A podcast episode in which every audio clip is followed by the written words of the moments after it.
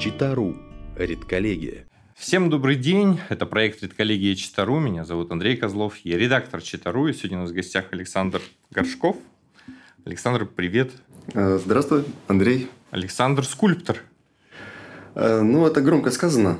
Я имел э, некоторый опыт работать с профессиональными скульпторами, и они меня таковым не считают, что, в принципе, обосновано. Но, да, моя деятельность, она связана с тем, что в летний период времени, в теплый период времени я занимаюсь э, садово-парковой скульптурой. Скульптура, опять-таки, громко сказано, но, в общем, фигурами их люди еще называют.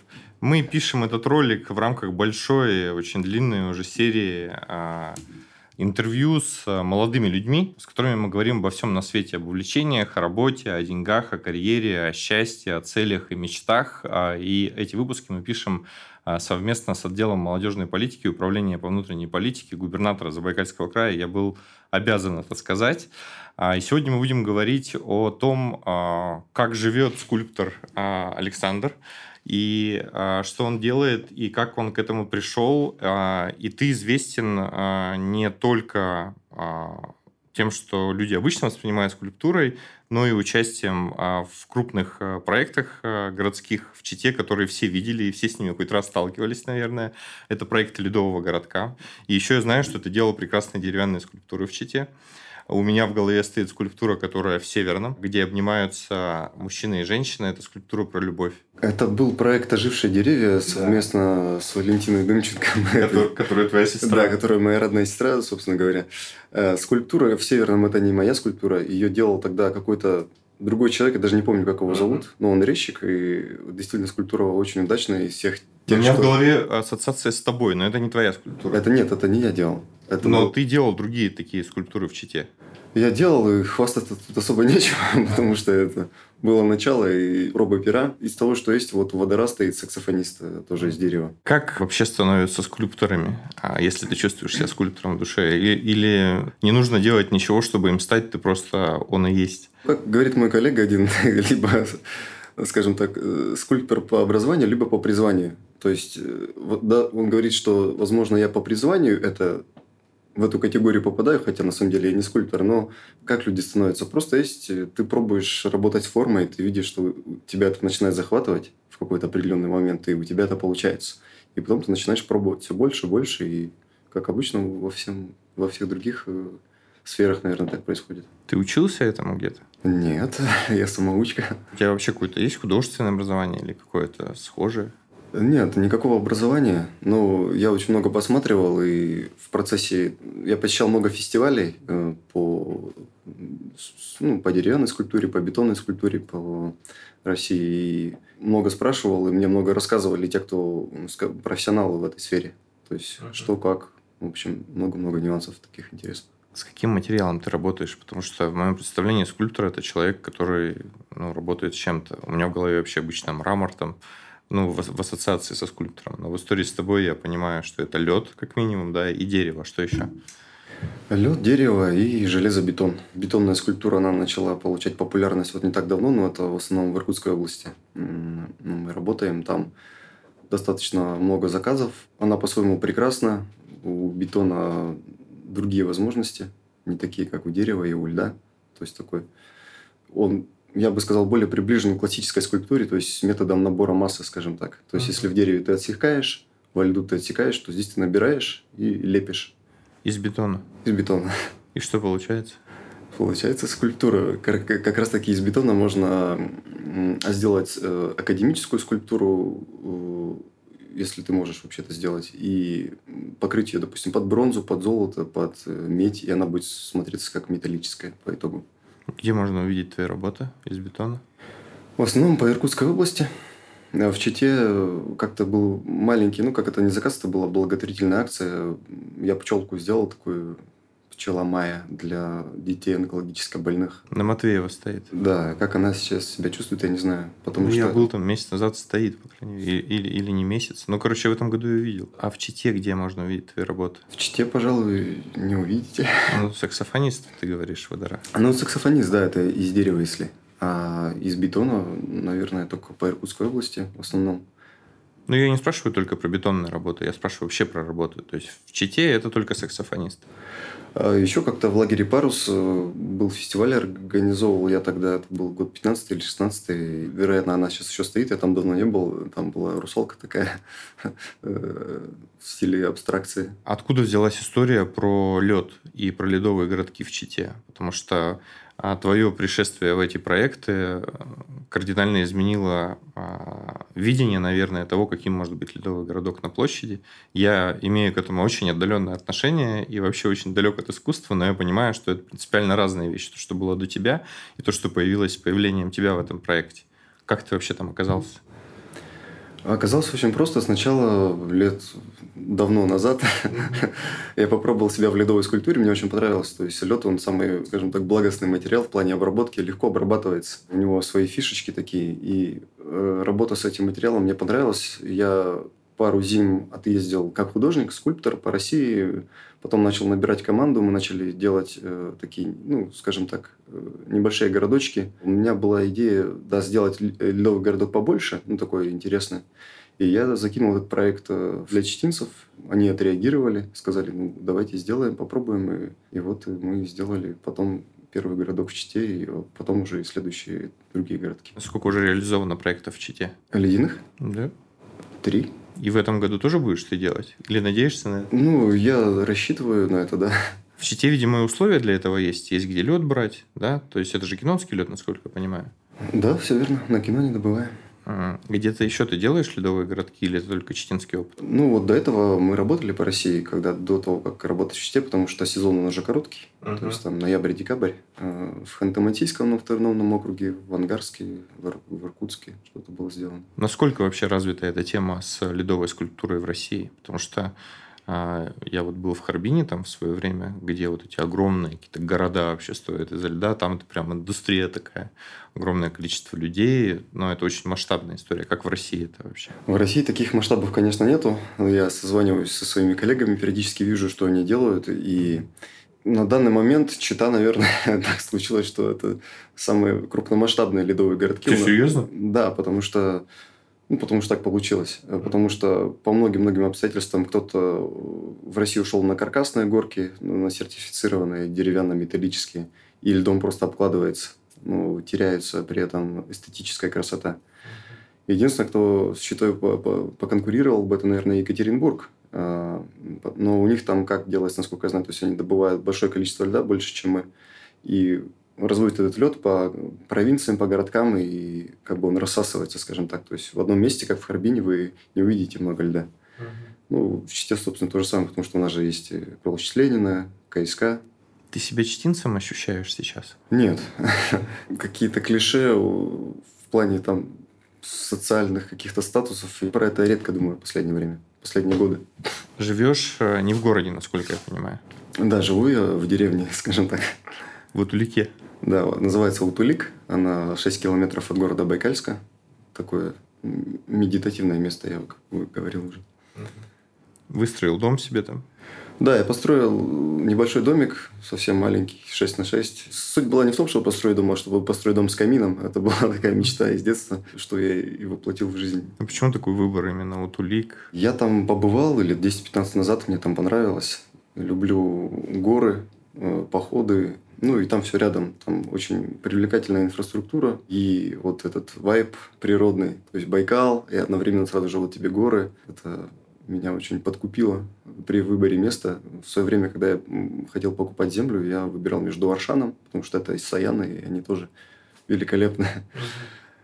Э, и вот между Хамардабаном. Ну, Хамардаб... рядом с Хамардабаном что там, Байкальск, Выдарина. Середянка. В город часто возвращаешься? Я бываю в Иркутске, в основном по делам или у друз... в гости к друзьям. Mm-hmm. Вот. Ну, не так часто. Мне хорошо там. Ну, ты, ты такой отшельник, получается, немножечко, да? В какой-то степени, да. Потому что, когда я туда переехал, мне не хватало очень тишины. То есть, я искал ее прямо. Я до этого специально в горы уходил там на месяц. Ну, недели на две мог провести. Один? Да. Такое ощущение, что я перенасытился тишиной. То есть, даже для меня оказалось все слишком много там. И сейчас я, наоборот, стараюсь искать какие-то себе ну, развлечения, компании. И все чаще стал в Иркутск выбираться на какие-то мероприятия. Читу часто возвращаешься? Не так часто, в основном в гости к родителям. Угу. Вот, ну или, допустим, по делам. Тебе в Чите некомфортно или комфортно? Э, я очень люблю Читу. Это очень такое родное место. Очень приятно, приятные воспоминания, теплые. Когда говорят читаю, сразу у меня представление солнца, много солнца, много-много. Ну, люди, которые там живут, допустим, особенно где-то в западной части, они не привыкли к такому количеству солнца. Угу. Вот. А в Чите мне очень комфортно. Ну, сказать, что прямо я бы хотел здесь жить и, и состариться, нет, наверное, нет. Я так не могу сказать и про место, где я сейчас живу, про Утулик, про Иркутскую область. Ну, просто там сейчас чуть более интересные условия для жизни для меня. А какой вообще план? Никакого, абсолютно. И так комфортно без плана? Ну, есть какие-то определенные проекты, которые я хотел бы э, реализовать. Э, ну, внешние проекты, ну, как бы из-за любопытства получится, не получится. Вот. Э, на данный момент мне бы хотелось это сделать там. То есть, если что-то будет в Чите, возможно, я и в Чите еще поживу. А как происходит с проектами? Они тебя сами ищут? Ну, то есть приходят люди и говорят, слушай, давай попробуем вот это. Или ты э, ищешь себе заказы? Заказы, как правило, приходят сами. То есть, если мы говорим про какие-то краткосрочные там, вот, э, садово-парковую скульптуру, а есть проекты, допустим, они вот возникают в голове, и ты думаешь, вот прикольно, этого нигде нет, этого там нет, этого тут нет. Почему бы это не сделать, не попробовать? Вот, и начинаешь двигаться в эту сторону, искать возможности. Мне кажется, что а, все человечество живет в такой парадигме целеполагания. Всегда должна быть какая-то цель, всегда обязательно куда-то расти. У тебя нету этого? Ну, эта концепция так себе.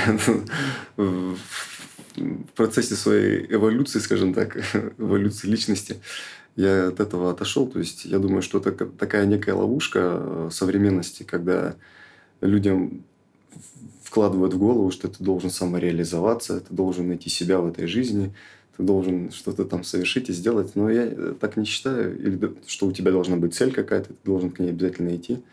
Но на данном этапе я уже так не считаю, и навряд ли я когда-то буду так считать. А, потому что ну, жизнь это просто жизнь, она вот так вот завтра может закончиться. И у тебя была цель, которую ты поставил там на 5-10 на лет. Смысл-то в чем?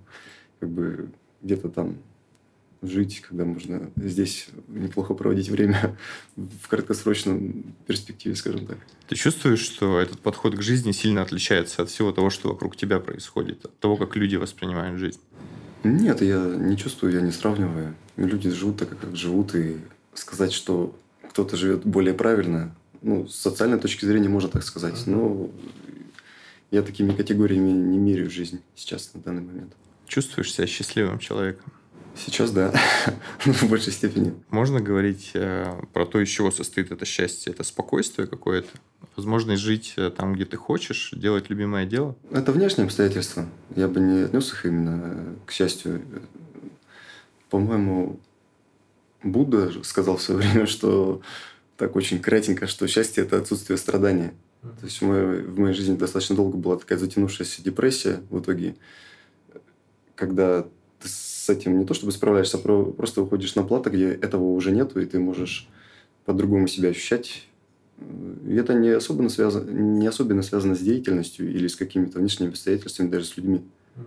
Хотя в большей степени с людьми, конечно, они влияют на твою жизнь в большей степени это какое-то спокойствие э, и то, что тебе раньше могло, допустим, принести тебе боль в твою жизнь или страдания, или раздражение, сейчас ты на это смотришь и просто не реагируешь. Я по-прежнему иногда с удовольствием индульгирую, как и большинство людей, предаюсь эмоциям и все такое, но это не так часто происходит и не так существенно в моей жизни. Ты одиночка? Ты там один в Утулике? У меня есть там друзья, э, знакомые. А сам по себе ты одиночка? Тебе нужны люди, чтобы вот чувствовать себя спокойно и хорошо? Э, люди нужны. То есть э, кто-то думает, что он устал от людей, и я уйду, и я буду счастлив там отшельником. На самом деле это надо просто попробовать, чтобы понять, насколько тебе нужны люди и насколько ты социальное существо. Люди – это очень большой пласт в моей жизни. И оттуда очень много я радости получаю. Это друзья, родственники. Я почему тебя спрашиваю, потому что, ну, ты человек, который пережил, видимо, некоторый опыт там, одиночества хотя бы в горах, там, да, как ты сам говоришь, наслушался тишины настолько, что захотелось увидеть людей. Вот, и люди это все-таки важная история в твоей жизни, но ты уже ответил на этот вопрос. А, бывает так, что людей много, что хочется, чтобы их было поменьше. Ну, в последнее время нет. Я да. просто, знаешь, как это, может быть, я не совсем правильно сформулировал вопрос. Я там иногда приезжаю в большой город, там, не знаю, в тот же Екатеринбург, который ты упоминал, там, в Москву, в Питер, мне там некомфортно, потому что очень много людей. То есть я в метро себя, например, чувствую, мне прям тяжело. Я к тому, что, может быть, ты живешь в Удулике спокойно, да, в какой-то комфортной обстановке, потом выбираешься там в Иркутск или в Читу, людей много. Не бывает такого? А, нет, не бывает. Э, раньше было такое ощущение, что да, я тоже был в Москве, в каких-то таких больших городах, и это ощущалось. Сейчас такое интересное ощущение, что вся жизнь, она как будто бы, как это правильно, корректно сформулировать, она как бы стала целиком вся. То есть ты раньше как бы делил вот как-то события там, вот я в горах, а вот я здесь, а вот здесь вот это событие, а вот здесь другое событие, здесь один человек, а здесь другой человек. Сейчас это все как бы объединилось, скажем так, в жизни. И эти границы, которыми ты раньше мерил э, эту жизнь, они как бы подстерлись, и ты уже на это не обращаешь внимания. Ты просто живешь. Да, просто живешь. Часто еще, знаешь, делят там цели мечту. А есть мечта? Или мечта это тоже необязательная составляющая в жизни? Есть о чем мечтать? Нет. То есть и мечта не нужна? Нет, на данном этапе нет. Ну, были какие-то мечты, цели, скажем так, я бы между ними mm-hmm. еще равно поставил. Они были важны для меня как для личности. Но потом, когда ты этого достигаешь, и ты посмотрел назад, ты понимаешь, что ты галочки поставил практически везде, где ты мог поставить, и не то чтобы тебе уже не к чему стремиться, ты можешь себе поставить еще какую-то галочку, но она просто не приносит тебе вдохновения, какого-то энергии. И ты, если что-то делаешь, ты делаешь это из, просто из любопытства или потому, что тебе это нравится, а не потому, что у тебя есть мечта или цель. Мы можем еще рассчитывать на то, что увидим какие-то твои работы в Чите, ну, кроме Ледового городка? Нет таких планов, целей, заказов? Да почему же нет-то? Можно, конечно. Буквально вот этим летом сижу я у себя в Утулике, ни о чем не думаю. Мне позвонили из Читы, заказчик сказал, нам нужно три деревянные садово-парковые скульптуры. И они куда-то сюда приехали, мне не сказали, кто заказчик, в смысле, где они в итоге будут стоять. И ну, в итоге где-то здесь три моих деревянных скульптуры больших. Они уже готовы? Они готовы, да, они были готовы еще в июле. В той жизни, в которой, про которую ты рассказываешь, важны ли деньги? Есть люди, которые очень сильно на это э, обращают внимание. То есть, допустим, у них когда много денег, они чувствуют себя очень хорошо. Когда у них мало денег, они начинают переживать. Я себя поймал на таком ощущении. У меня бывают такие заработки, там раз и много заработал, можно ничего не делать, месяц или два, балдеть. Потом деньги заканчиваются, ты сидишь и и тебе все равно. Возможно, это связано с тем, что как бы у меня нету семьи, то есть и нету такого давления, скажем так, э, внешнего, социального, вот, э, когда у тебя есть что-то, о ком ты должен заботиться, потому что тогда бы ты, наверное, чувствовал себя по-другому. А когда ты один, ты, ну, есть деньги, хорошо, нет, тоже хорошо, как примерно так. Ну, ты себя как чувствуешь? Обеспеченным человеком? Да, я ни в чем не нуждаюсь. Читаешь? Нет, последние лет 10 уже нет. То есть нету вот этих привычных увлечений, ну там, я не знаю, там, насколько для кого они привычны, когда люди там фильмы смотрят, сериалы какие-то, книги читают. Ничего такого. Я в свое время был большим любителем смотреть фильмы. То есть даже такой, такого кинокритика немножко превратился, потому что у меня друг, он такой прямо вот, когда смотрит фильм, он смотрит как режиссер, как оператор, э, как игра актеров, он все это прямо по пунктам оценивает. Но я никогда не относил себя к читающим людям ни в школе, ни после этого, хотя интересовался кое-какой литературой, но потом это просто отрезал совсем. А фильмы я смотрел и периодически смотрю с удовольствием. И даже музыку иногда слушаю. Что последнее посмотрел? А, последнее я посмотрел э, фильм, который вызвал у меня очень приятный катарсис. очень странно, потому что люди, когда услышат, что я именно посмотрел, у них, наверное, вызовет это недоумение. Но этот фильм был, называется «Пиджак». Я бы сказал, наверное, это больше триллер какой-то. Час, наверное, лежал в темноте, и у меня были такие очень приятные ощущения. То есть э, человеческая жизнь представилась мне просто вот как вспышка искры, которая просто загорелась и потухла хотя нам кажется, что якобы она большая и длинная, и можно много сделать, но тогда ощущения были именно такие. Там, где ты живешь, э, есть интернет? Интернет имеет какое-то значение в твоей жизни? Да, конечно. Я, если раньше старался, тоже не старался, просто мне хотелось чуть больше в тишине проводить времени. Сейчас я Э, сижу на Ютубе достаточно. Могу несколько часов просидеть, просто пялить какие-то ролики совершенно бессмысленные. Там есть интернет, Wi-Fi и, и даже лица, с, с, с которой не о чем на самом деле говорить, но это очень полезная штука, как оказалось. Я делаю вылазки в мои любимые горы, в, в Хамардабан. А, в этом году я побывал на озере Соболинное, на водопаде Сказка. Постоянно мы сделали сплав э, недельный э, по реке Ака в Саянах пять дней сплавлялись. Весной я был на Шри-Ланке. Очень интересная страна. Мне понравилось. Много вообще каких странах бывал? Нет, немного. Если люди, которые называют себя путешественниками, то, скажем так, я вообще нигде не бывал. Ну, был в Таиланде, на Фиджи, на острове Пасхи. Есть вообще э, это ну, какая-то потребность, стремление путешествовать, бывать в других странах, в других городах или нет? Э, нет, такого нету. Единственное, что зимой, когда ты объедаешься морозом и холодом, есть потребность куда-то где-то погреться. И у меня... Я долго где не был, перед Шри-Ланкой много-много лет. Э, я такой мерзляка сам по себе, на самом деле. И вот искупаться где-то в теплой воде я этого давно не ощущал. Байкал, он ледяной всегда.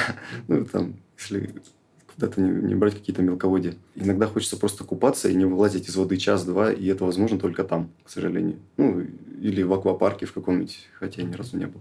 А потребностей в путешествии как таковых э, нету, потому что люди иногда путешествуют, они как-то, не знаю, пытаются найти себя, ну, это уже давно было вытянуто, что ты везде берешь себя с собой, как бы меняется язык, меняется климат, но здесь-то особо ничего не меняется, поэтому как бы путешествие это просто такая смена внешних обстоятельств. Спасибо, что пришел.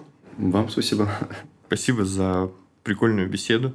А, ты даже меня успокоила, я с тобой говорю и чувствую, что становлюсь спокойнее. Э, суета куда-то исчезает. Э, дай бог, чтобы мы почаще видели твои работы в Чите. Я надеюсь, что ледовые городки станут еще прекраснее. Хотя и те, что были, они э, делают нашу жизнь лучше. Это круто. Спасибо, я тоже надеюсь. Спасибо вам за внимание. Будьте спокойны, рассудительны. До свидания.